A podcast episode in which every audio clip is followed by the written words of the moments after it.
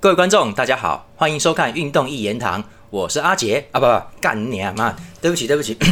各位，今天哈那个阿杰不在家啊，因为他本身有一些工作，所以比较忙啊。那他接下来这两集呢，一两集会由我个人来唱一个独角戏，跟大家来聊一下。比较熟我们这个节目的铁粉，有在看我个人节目的话，你就会知道说，其实这个我一个人录音的时候。也是蛮 OK 的啦，哈，这个风格跟我们运动一言堂有点不太一样。那呃，他偷懒吗？也也不是啦，因为他负责剪接嘛。那我今天我们这边就聊长一点，让他他妈的剪个够啊！好，就这样。好，那我们先开始来聊一下，马上进入主题啦。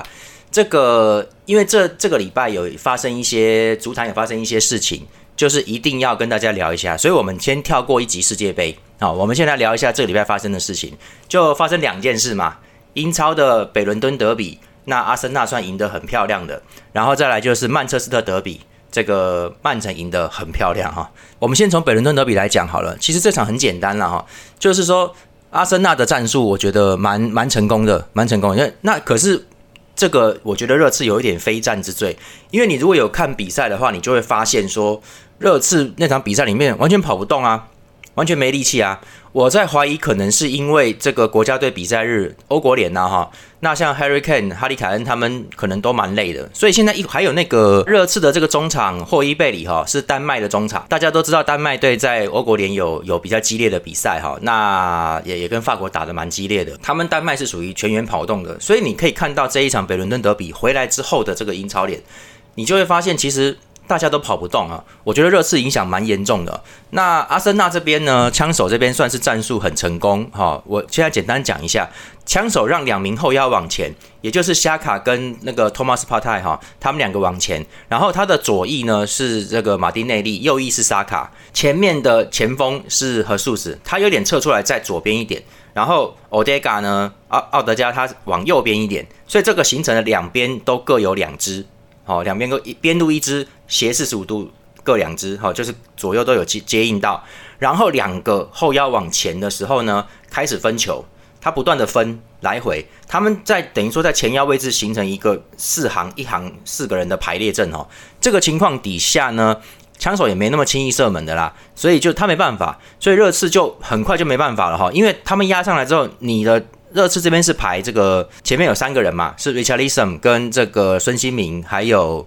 这个 Harry Kane 哈。那这一场因为他们的边锋库鲁舍夫斯基那个瑞典人，他可能他有点伤，所以没上。然后孙兴民上来，那你马上可以看到，在现在孔蒂的这个战术里面就会有一些问题了哈。问题就来了，右边是 Emerson，那左边他是排佩里西奇。也就是说呢，孔蒂现在是一个表面上他每次拿出来的阵都是三四三这种东西，好，可是实际上他其实左边会排边锋的佩里西奇啦，好，就也就是说其实是有点像是四后卫那个四那个四会动一下，好，然后左边的佩里西奇是边锋，他会上去进攻的。可是这一场比赛呢，他这个。由于这个阵阵是需要前面的两只往后退的哦，你你要帮忙啊，不然你中场只有两只后腰，就也就是这场比赛是派这个霍伊贝里跟本汤库尔嘛。其实各位，霍伊贝里跟本汤库两个都是体力哦，体力很好的，可是人数说真的，呃，乱拳呃双拳难敌四手嘛，人家真的是四手，你真的是双拳哦，所以就是那个阿森纳四个人一上来。那你把你两个后腰围住啦，而且前锋还退出来哦，前锋退出来，也就是说在左边会有和素斯、马丁内利跟这个夏卡，他们形成一个三角，右边呢是这个奥德加、沙卡跟托马斯帕泰，右边也有一个三角，那左右横向的连接就靠两个后腰之间在连，就就这样子哦，所以他这两边把你两个热刺两个翼给压住了，而且他有人数优势，在在那两个。左右两边的三角里面有人数优势的，它是多的。那 B 的热刺的两个边位，Emerson 跟佩里西奇不得不后退。可是佩里西奇他又不是个边后卫，所以你这个东西就怪怪的了。然后呢，那你两个后腰也被人家的两个后腰给封锁住了嘛？因为因为你的活动力其实你也累，那你被控制住之后呢，这个情况只要你打不破僵局啊，你只能靠前面的两支进攻中场中场要回来，要回来帮忙。好，那大家就看到这一场里面，其实 Richardson 没有做任何的，没有做什么东西啦。他有传呐，可是他就是只负责进攻，他对于防守的参与度不够。那这个比赛里面，他就跟曼联那边那个安东尼是一样的哦。哈，我们先不要提曼联了。然后，然后呢，这个孙兴民也是，孙兴民其实感觉上好像也有一点累，或是不习惯，他没有满场飞了，他也是偏向回来之后抢一下，但是没有办法形成围抢的情况里面呢，显得有点单兵作战，所以阿森纳传导又很好，你要过来抢，我轻易的就把球放走了，所以没有用。好，那 Hurricane 显然也是太累，所以这场比赛里面热刺活动力不够，没办法。因为热刺其实都人高马大的，他们其实可以搞犯规的，那就是你没有力气，你碰不到对方，你碰不都碰不到，你怎么犯规？就没办法，就一直被压着猛打哈。那阿特塔也有安排一个保险哈，就是左后卫的金千口金琴科本来应该往前进攻的，但是他却没有啊，他因为前面已经有刚刚说的左边三角了嘛，和素斯、马丁内利跟夏卡了，金千口上去干嘛的？他就上去到夏卡的后面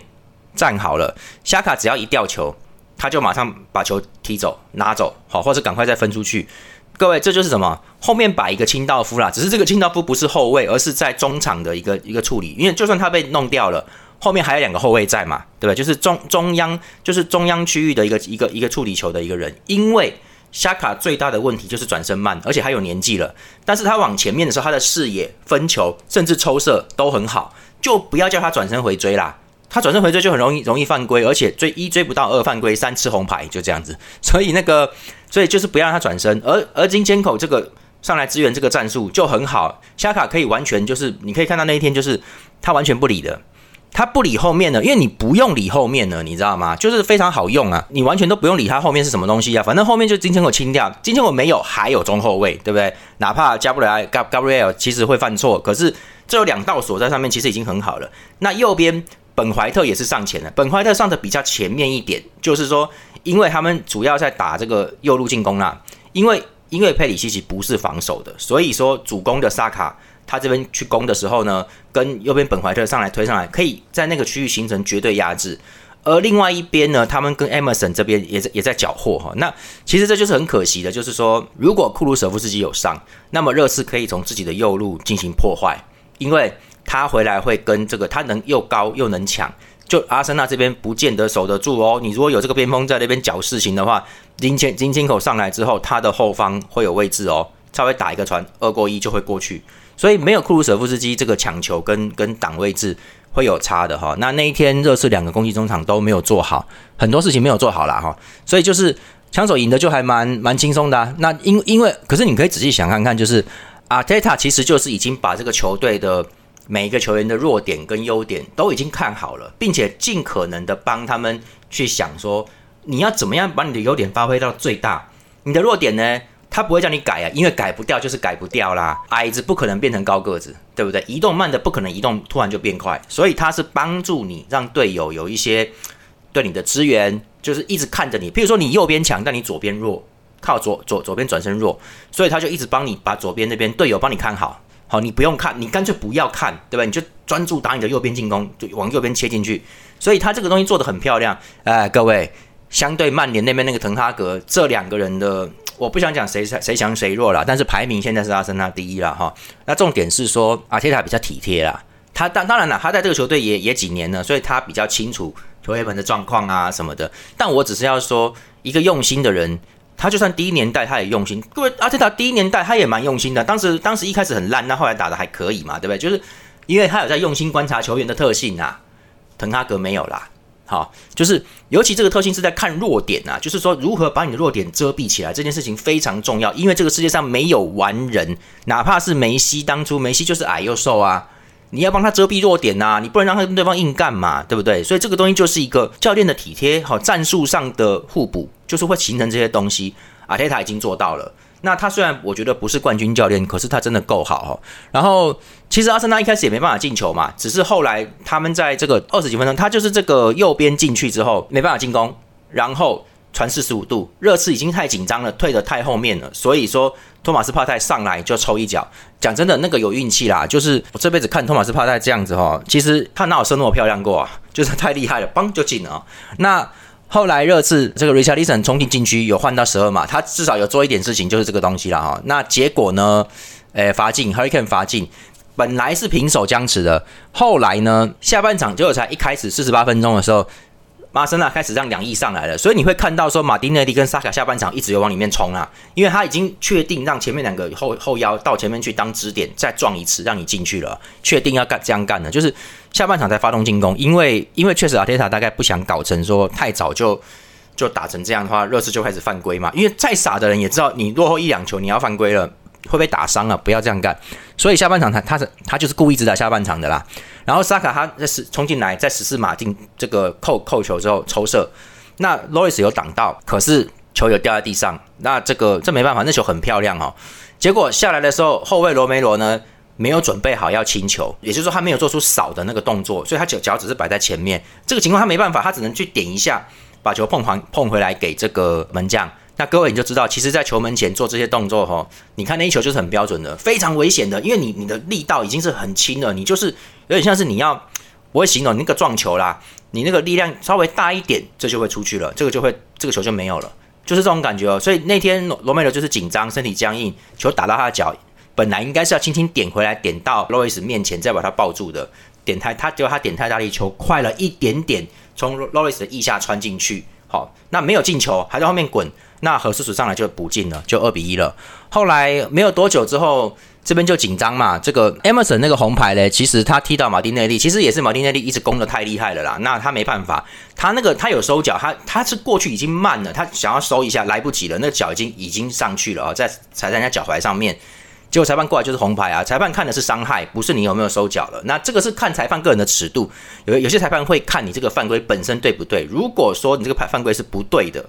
而对方就算没受伤，裁判照样给你发红牌的，因为你这个是危险灯塔，就太过分了。那这个裁判是属于这一种的。当然，另外一种裁判是看有没有受伤。如果受伤太太厉害的话，那你今天如果是这个犯规还好，也是要吃牌的。所以这个是看裁判尺度，目前还没有说一定的，要看感觉。总之，你只要是犯规就有危险。那 Emerson 真的算倒霉啦，因为其实这个裁判认为说热刺一直处在劣势，然后。他们动作开始大了，那你这个这个就太伤人了，就就不给他那个直接干掉了哈。那最后就三比一啦，那这个罚罚下一个人就不用打了嘛，就没了啊。所以阿萨这场比赛，你说他有多么的压制吗？也没有。但是我觉得整体来说战术那个战术很完美，至少热刺还没有办法去破他，破不了，就他就是没办法，因因为因为。我觉得，因为该做的东西已经做到了。虽然阿森纳并没有什么，目前还没有。你看，他在这这场比赛里面没有强势的攻击力哦，没有说打爆你啊，没有啊。他其实就是一开始就是要不是靠托马斯帕泰那个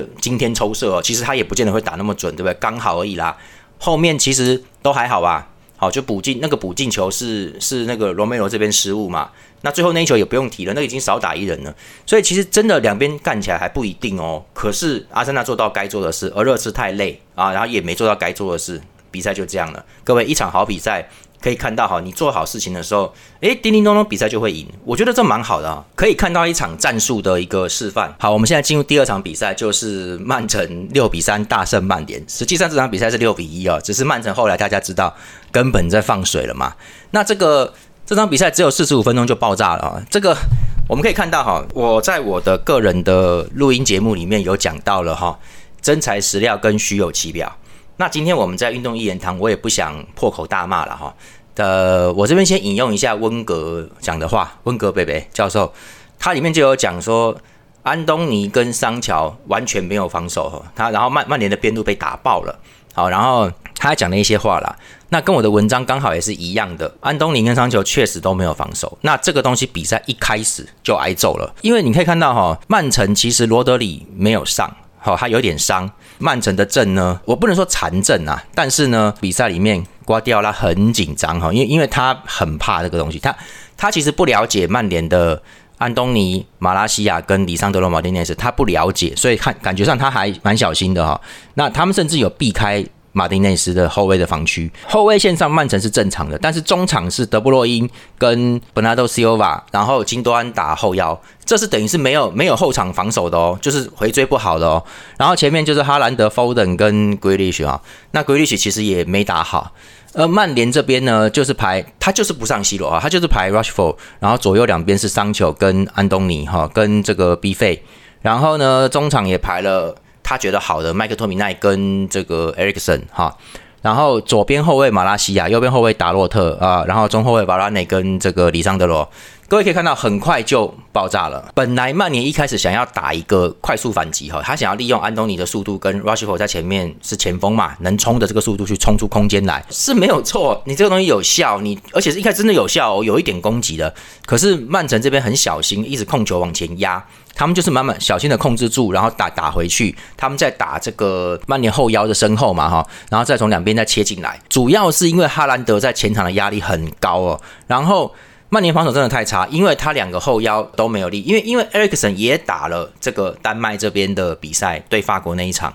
所以你看得出来嘛？这场比赛埃里克森没有力气嘛？他们跑跑死了，因为那一场各位这一次欧国联大部分都是打假的，大家都是在那边啊练阵啊，换一换人呐，就这样子。可是丹麦跟法国那场是打真的哦，很明显是打真的，因为他们世界杯幼童组要交手，这场比赛是很重要的一个训练跟试探。那对于丹麦这种相对来说，法国来说，它是小国的国家，它没什么好搞的啦。它今天就是要先干掉你，它要有气势嘛，而且它也没什么好变的。它就是世界杯的时候，把现在有的阵型再拉高一个等级，跑动抢断再拉高，它没有变阵这种选项啦，它就没有或变化新人，没有这个选项，就是打。所以丹麦就是打全力的，而法国就在那边东练西练偷练哈，他就是他他们可以换一些小东西，也许世界杯的时候会打得好。所以两队的方针当时是不一样的，所以丹麦就是全力的在跑，也就是说丹麦球员回来之后，在这么短的时间里面打联赛没力气的啦。所以埃克森跑不动啊，他他本来就心脏不好了，跑不动的啦，不能这样搞，所以就一直挨揍哈。在两分五十秒的时候，曼城有一波进攻，就是三连射门了，在禁区里面连续三次，而且都是会进的，是因为被后卫跟门将挡掉。那本来曼联还想打个反击什么的，那这样就不用啦。你就是被打，他就怕啦。实际上，如果继续打的话，拉师傅其实当时有冲吼，那他的两翼其实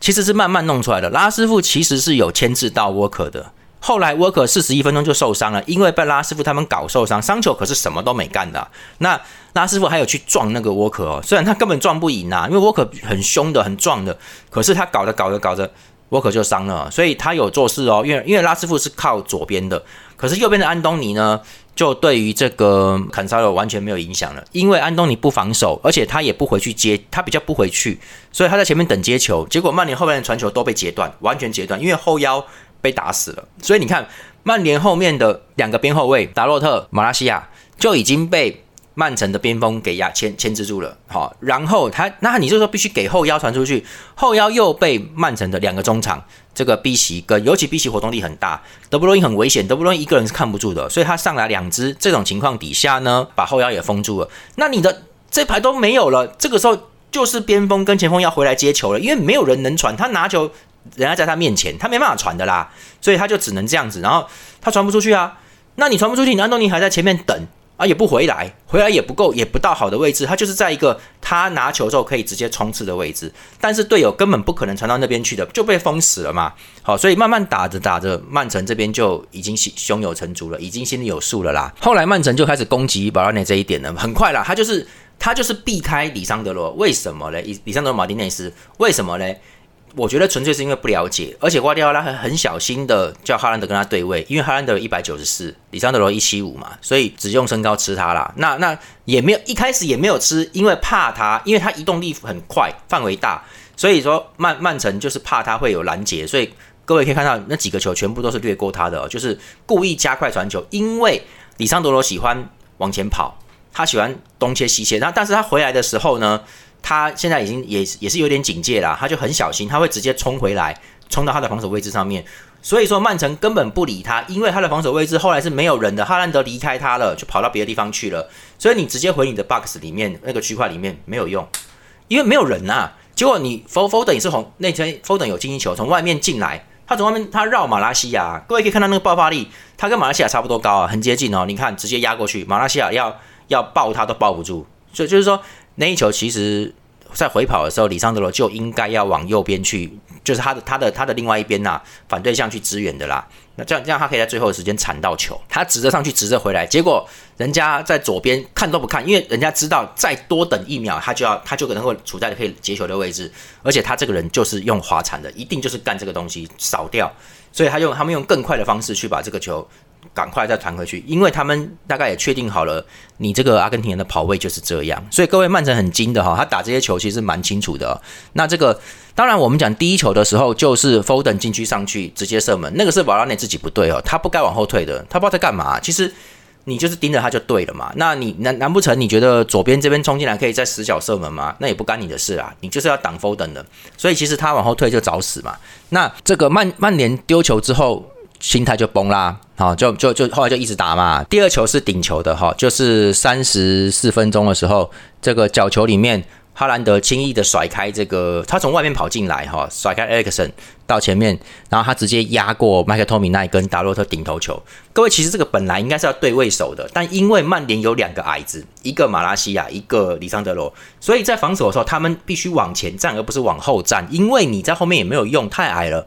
这会造成，各位我之前讲过，矮子真的是很有差的哦。这其实不单单是你的很多东西，而是你看角球防守那个对位盯人都要换哦，你要换哦，你不能说，哎，你这中后卫去盯那个高的不行哦，反而变成你那个中后卫往前去准备打反击，然后我们叫后腰回来，叫叫别的，叫甚至叫前锋高的要回来要挡。你看这个东西大换位会不会影响到默契？当然会啊，你连你连角球，你就是你这个中后卫一百七十五，边后卫一百七。光这个东西，你连角球战术都要重新定一个新的，你不能说四个后卫回来站在前面，呃，有一个保护阵哈，没有，不能这样，你那个光那个人都要换了，所以其实我才说，一个球队两个矮子已经很离谱了，不能再增加了啦，就是就而且通常不会。低于一百七十五的，通常一个球队最多最多两个，一般都是一个，尤其国家队，好，不能再多于这个数字，再多于这个数字会死人的，对不对？然后呢，再来就十分钟内曼曼城连爆三球啊！哈兰德就看到德布洛因就一脚突然传中，哈兰德从外面用左脚去碰，而且你看他那个默契，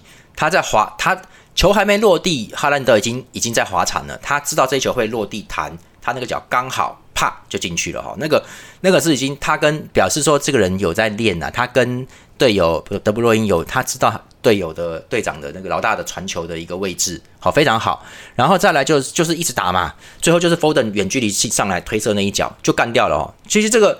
四比零就收拾了嘛。后面后面就是两个人轮流戴帽了，就都戴帽子戏法了。然后安东尼确实五十六分钟有有一个射门，但是得分那个球很漂亮，那个球很漂亮，无话可说的。可是那个其实就是他在单打。好，曼联没有任何的配合啊！安东尼跟队友他进入队超过三周了，没有任何一个他妈正常的配合。我我我不想骂人了哈，那个这里面这边是运动一言堂，不是我的那个频道啊，就是很糟糕。然后马拉西亚被压的打也上不去，其实后来换了鲁克肖就好很多啦，对不对？所以这个我觉得滕哈格他当然你你可以说你在保护鲁克肖，可以的可以的，好像老将了。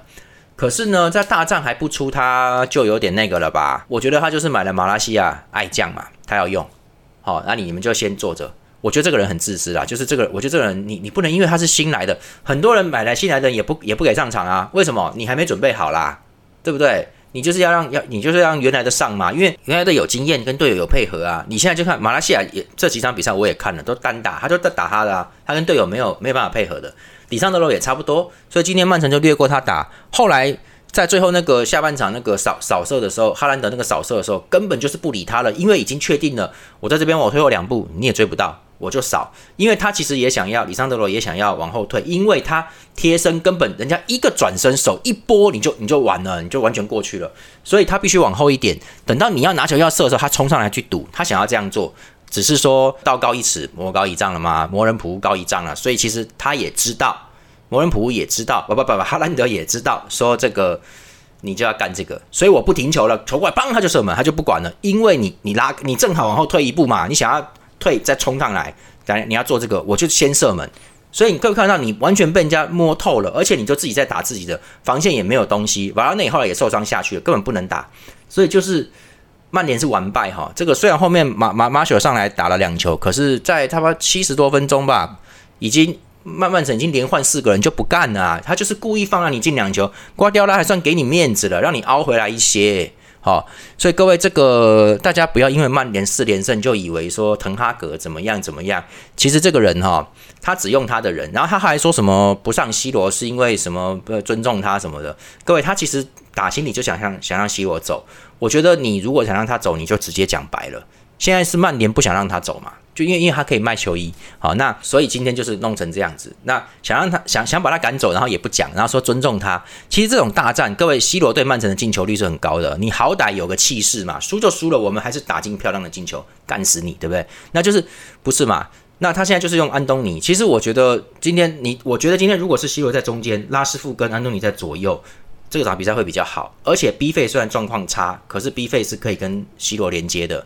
是可以的。你甚至可以把多摆个后腰上来，还有办法弄的啦。我的我的意思是说，哈，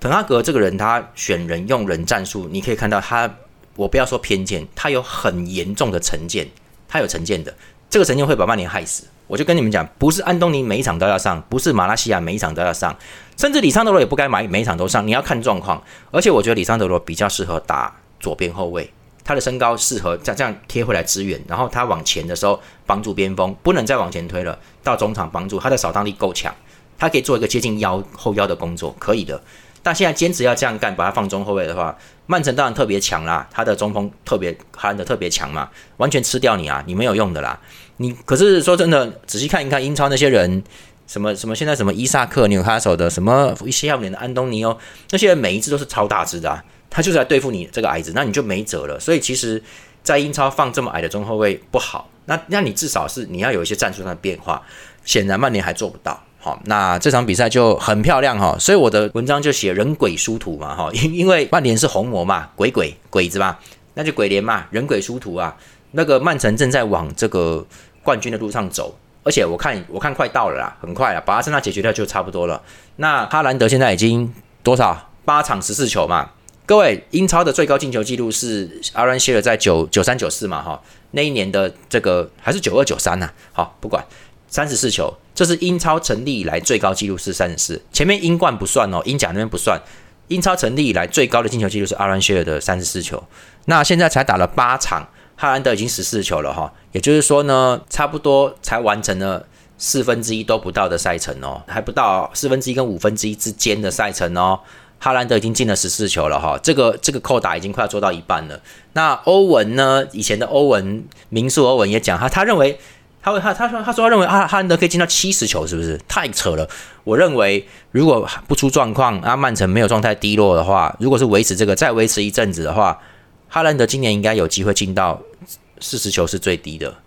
四十球是最低。哈，你如果看这个状况，阿兰希尔的这个进球记录是一定会被打破了啊！这个这个今年会破，今年会破这个历史记录，成为一个哈兰德障碍是必然的了。你又让他，你又而且哈兰德连续三场戴帽，你让他三场里面补了九球啊！开玩笑啊！谢谢曼联送球了，你看他就谢谢曼联啦，就是这样子。所以这个没什么好说的啦，已经已经定了。只是说现在是看起来是他这个赛季会进四十球还是五十球，甚至六十，应该不会六十啊。我觉得是四十跟五十之间，哦，这个大概是那中间可能会发生一些意外，他受伤哈，然后这个曼城有状态低落个一个月，这个但大体上我觉得过个三十五球都不是问题了，很很那个了，应该会到四十以上哈。那我们今天先讲到这边啦，因为接下来就是这个。后面还有还有欧冠，还有很多比赛哈。这个接下来会是连续比赛，一路杀到世界杯，因为没时间了，大家在赶时间，所以我们接下来应该还会再有一些时间，我们会增加一般联赛的比赛的一些记录。那可以等着看，因为我觉得哈兰德是蛮蛮强的哈。曼城应该在这段时间里面会确立绝对领绝对领先位置哈。今天就先到这边了，谢谢大家，拜拜。